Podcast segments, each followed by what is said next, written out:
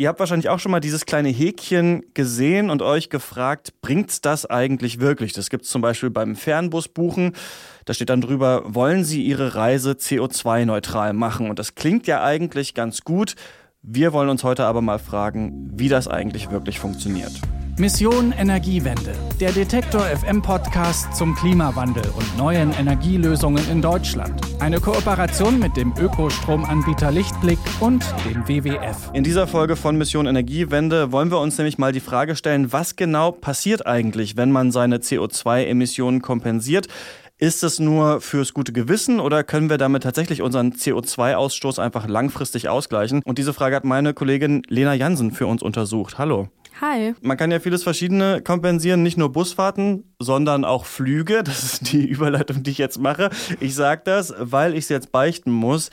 Ich fliege nächste Woche nach Vietnam. Das ist eine ziemlich weite Strecke und ich habe da auch die CO2-Kompensation angeklickt, habe natürlich auch ein schlechtes Gewissen, will jetzt aber natürlich wissen und dachte, ich mache das einfach mal transparent. Was passiert dann eigentlich wirklich?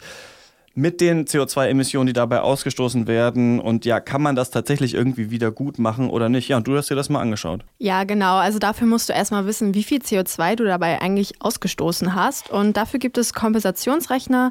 Da gibst du den Start und den Zielflughafen an und der rechnet dir dann aus, wie viel Kilogramm CO2 du dabei freisetzt oder eher gesagt Tonnen. Und dann weißt du, wie viel du verbrauchst und dementsprechend, wie viel du wieder ausgleichen müsstest. Ähm, an welchen Flughafen fliegst du denn? Ich fliege von Frankfurt nach Hanoi und dann wieder zurück. Okay, also mit deinem Flug von Frankfurt nach Hanoi und zurück setzt du 5,2 Tonnen CO2 in die Luft. Und 11 Tonnen CO2 verbraucht jede Person durchschnittlich in Deutschland pro Jahr. Da merkt man eigentlich nochmal, wie viel CO2 eigentlich so ein Flugzeug ausstößt. Sogar mit zwei Jahren Autofahren kommst du nicht auf die Menge CO2, die du mit diesem Flug ausstößen wirst. Ja, das sind ja nicht so tolle äh, Nachrichten. Kann ich das jetzt ausgleichen? Geht das irgendwie? Naja, dafür musst du erstmal ein Unternehmen raussuchen, das CO2-Kompensation anbietet. Und dann gibst du die Menge an CO2 an, die du kompensieren willst. Also in dem Fall 5,2 Tonnen. Ähm, die spucken dir dann einen Betrag aus, den du an das Unternehmen zahlen kannst, damit sie den Beitrag ausgleichen können. Und mit dem Geld, was du dort abgegeben hast, wird dann ein Klimaschutzprojekt finanziert, das die Emissionen sozusagen wieder gut macht. Und die Unternehmen bieten da ganz verschiedene Projekte an, die sie unterstützen. Zum Beispiel das Unternehmen Atmosphäre, die fördern Projekte, die die Energieversorgung in Ländern wie Ruanda, Lesotho oder auch Nigeria klimafreundlicher gestalten sollen. Dafür bauen sie dann vor Ort effizientere Kochöfen. Darüber habe ich auch mit dem Geschäftsführer von Atmosphäre geredet, Dietrich Brockhagen, und der hat mir das nochmal genauer erklärt. Bei den effizienten Öfen ist das so, dass Menschen dort jetzt in, in Ruanda in der Regel auf einem offenen Drei-Steine-Feuer kochen, was sehr ineffizient ist und dafür sehr viel Holz brauchen. Das heißt, der Wald verschwindet und das geht zulasten des Klimas und unsere effizienten Öfen sparen einfach nur 80 Prozent des Holzes ein und sind auch attraktiv äh, für die Nutzer, weil sie Emissionen reduzieren, das heißt äh, die Lungen entlasten. Und auf diese Art und Weise schaffen wir eine Win-Win-Situation vor Ort und es wird sowohl CO2 eingespart als auch die Menschen sparen Geld in der Haushaltskasse. Okay, also wenn ich jetzt meinen Flug kompensiere, dann geht dieser Beitrag an Ruanda, also ein Land in Ostafrika. Aber warum jetzt genau dahin? Also wenn ich als Westeuropäer fliege, dann sollte das doch vielleicht auch jetzt hier bei uns irgendwie kompensiert werden, oder nicht? Ja, das habe ich mich auch gefragt, zumal es irgendwie auch ein sehr westlich orientierter Ansatz ist, zu mhm. sagen, okay, wir fliegen und in Entwicklungsländern muss sich was ändern. Das Umweltbundesamt begründet das so, dass die europäischen Länder, also die sogenannten Industrieländer, einfach wenig Förderung benötigen. Vor allem innerhalb der EU gibt es bereits viele Projekte zur Einsparung von Emissionen, um die Ziele des Kyoto-Protokolls einzuhalten oder halt eben ab 2021 die Ziele des Pariser Übereinkommens. Und warum es dann keinen Sinn macht, auch noch als Privatperson über diese Projekte die eigenen Emissionen zu kompensieren, das hat mir Frank Wolke vom Umweltbundesamt erklärt. Wenn dann zusätzlich private, private Nutzer dieselben Emissionsminderungen aus demselben Projekt sich für ihre eigene Neutralstellung anrechnen wollen, dann wird letztlich ein Projekt und eine Emission doppelt gerechnet. Einmal für Deutschland und einmal für die private Nutzung. Und äh, diese Doppelzählung können wir nicht gutheißen und sagen deswegen, dass innerhalb von Ländern mit verbindlichen Zielen solche Projekte nicht zusätzlich zur Kompensation nutzbar sind. Also wenn ich das richtig verstanden habe, gibt es ausschließlich Projekte in Ländern, die nicht diesen Zielen des Kyoto-Protokolls verpflichtet ist, also den eigenen CO2-Ausstoß richtig stark zurückzufahren. Naja, so ganz so ist es auch nicht. In Deutschland gibt es einige wenige Projekte, aber die meisten bieten schon Projekte in ärmeren Ländern an, wo sie eben nicht staatlich sowieso schon gefördert werden. Und nicht nur in Form von Kochöfen, wie Atmosphäre es macht. Also es gibt viele verschiedene Projekte, zum Beispiel welche, die erneuerbare Energien fördern, aber auch Projekte, die in der Industrie angesiedelt sind. Oder im Bereich vom Abfall, wo versucht wird, Methan auf Deponien aufzufangen. Es gibt Aufforsterungsprojekte, also eine ganze Menge. Und woher weiß man dann genau, welches von diesen Projekten tatsächlich am effizientesten ist oder auch welches überhaupt auf Förderung angewiesen ist? Also da steckt man ja selber nicht drin. Ja, das ist auch oft leider nicht auf den ersten Blick zu sehen. Man müsste sich da genauer zu den Projekten informieren. Denn zum Beispiel, sagen wir mal, es geht um Windkraftanlagen in Indien. Da müsste man wissen, werden die jetzt nur gebaut, weil ich mein Geld an das Unternehmen gespendet habe mhm. oder werden die sowieso gebaut? Wenn sie nicht zusätzlich sind, so nennt man die Projekte, die nur aufgrund der Beiträge entstehen, dann werden Emissionen sowieso in Indien eingespart, egal ob ich einen Beitrag zahle oder nicht. Leider ist der Beweis, ob so ein Projekt zusätzlich ist, nicht so leicht zugänglich, aber man kann darauf achten, wo diese Projekte angesiedelt sind und wem sie zugutekommen. Also es gibt zum Beispiel Projekte, die wirklich der ärmsten Bevölkerung in Afrika zugutekommen äh, oder in anderen Ländern. Und es gibt aber auch Projekte, ähm, die sozusagen einfach große Industrieunternehmen unterstützen, dabei Klimaschutz zu machen.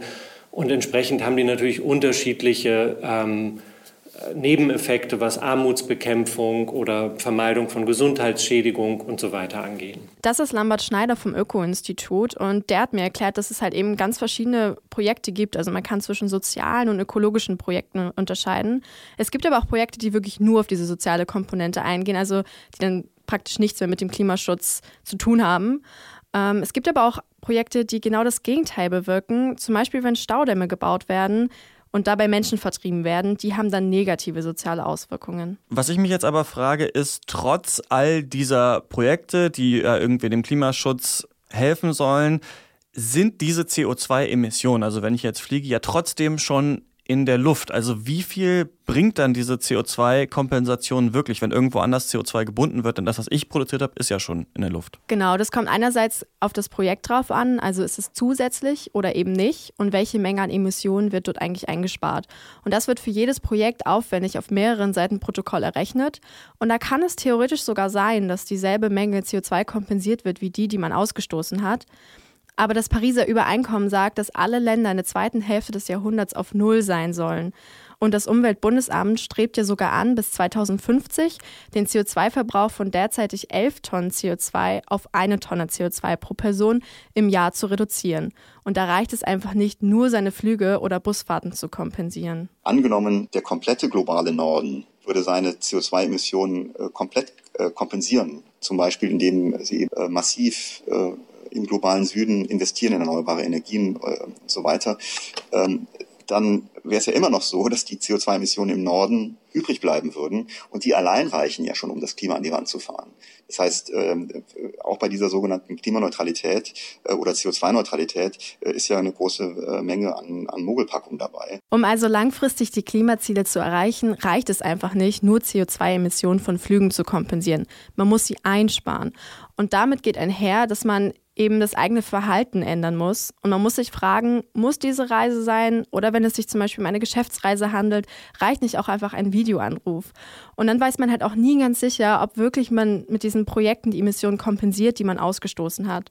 Und diese Kompensationen kosten ja nicht viel. Man kann sie schnell dazu buchen und fühlt sich ja auch irgendwie gleich viel besser. Und das bringt natürlich die Gefahr mit, dass Reisende die CO2-Kompensation als Ausrede dafür missbrauchen, ständig zu fliegen. Denn die Fahrt sei ja dann angeblich CO2-neutral. Und ein Aspekt fällt mir noch ein, es ist ja zusätzlich auch so, dass der Anteil vom Fliegen, also vom Flugverkehr am weltweiten CO2-Verbrauch ja auch nur ungefähr drei Prozent oder so äh, beträgt, ne? Ja, richtig. Hauptverursacher in Deutschland ist ja auch immer noch der Sektor der Energieerzeugung. Und der ist für 40 Prozent der CO2-Emissionen in Deutschland zumindest verantwortlich.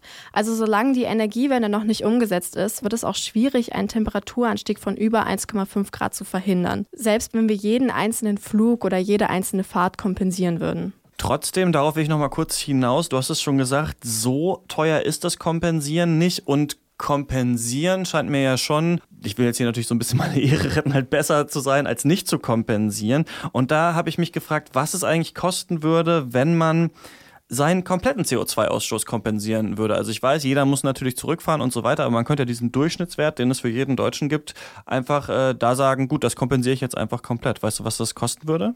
Naja, also wenn wir bei diesen 11 Tonnen bleiben würden, die jeder Deutsche durchschnittlich ausstößt, dann wären das knapp 250 Euro im Jahr. Also ungefähr ein 20 im Monat kann man ja mal überlegen, ob man den theoretisch äh, über hätte, was einen natürlich aber nicht äh, freikauft. Haben wir jetzt schon mal besprochen. Ähm, fassen wir kurz zusammen. Kompensieren kann also dazu helfen, an anderen Orten den Klimaschutz zu fördern und damit dann indirekt auch Emissionen auszugleichen. Aber es sollte immer die letzte Lösung sein. Also langfristig müssen wir dann unser Flugverhalten ändern und auf alternative Quellen zur Energiegewinnung umsteigen. Danke, Lena. Dankeschön. Ja, und ich bin jetzt mit schlechtem Vorbild äh, vorangegangen, aber kann ja am Ende nochmal sagen, ich habe aufgrund dieses schlechten Gewissens diesen Flug doppelt kompensiert. Immerhin besser als nichts. Aber ähm, ja, jetzt wo ich die Zahlen gehört habe, merke ich schon, hm, Gut, vielleicht muss das die letzte Reise nach Vietnam gewesen sein. Und äh, weil ich aber immerhin die nächsten Wochen jetzt im Urlaub sein werde, denn wenn ich schon wegfliege, dann nicht nur für ein paar Tage, werdet ihr an dieser Stelle in den nächsten Folgen hier meine Kolleginnen und Kollegen von Detektor FM hören. Und das wird ein sehr äh, spannender Monat, den ich jetzt hier verpasse, denn in den nächsten Wochen sprechen wir hier unter anderem über den Generalstreik von Fridays for Future, das Klimakabinett. Das gibt's alles im September bei Mission Energiewende. Bis zum nächsten Mal. Tschüss. Mission Energiewende, der Detektor FM Podcast zum Klimawandel und neuen Energielösungen in Deutschland. Eine Kooperation mit dem Ökostromanbieter Lichtblick und dem WWF.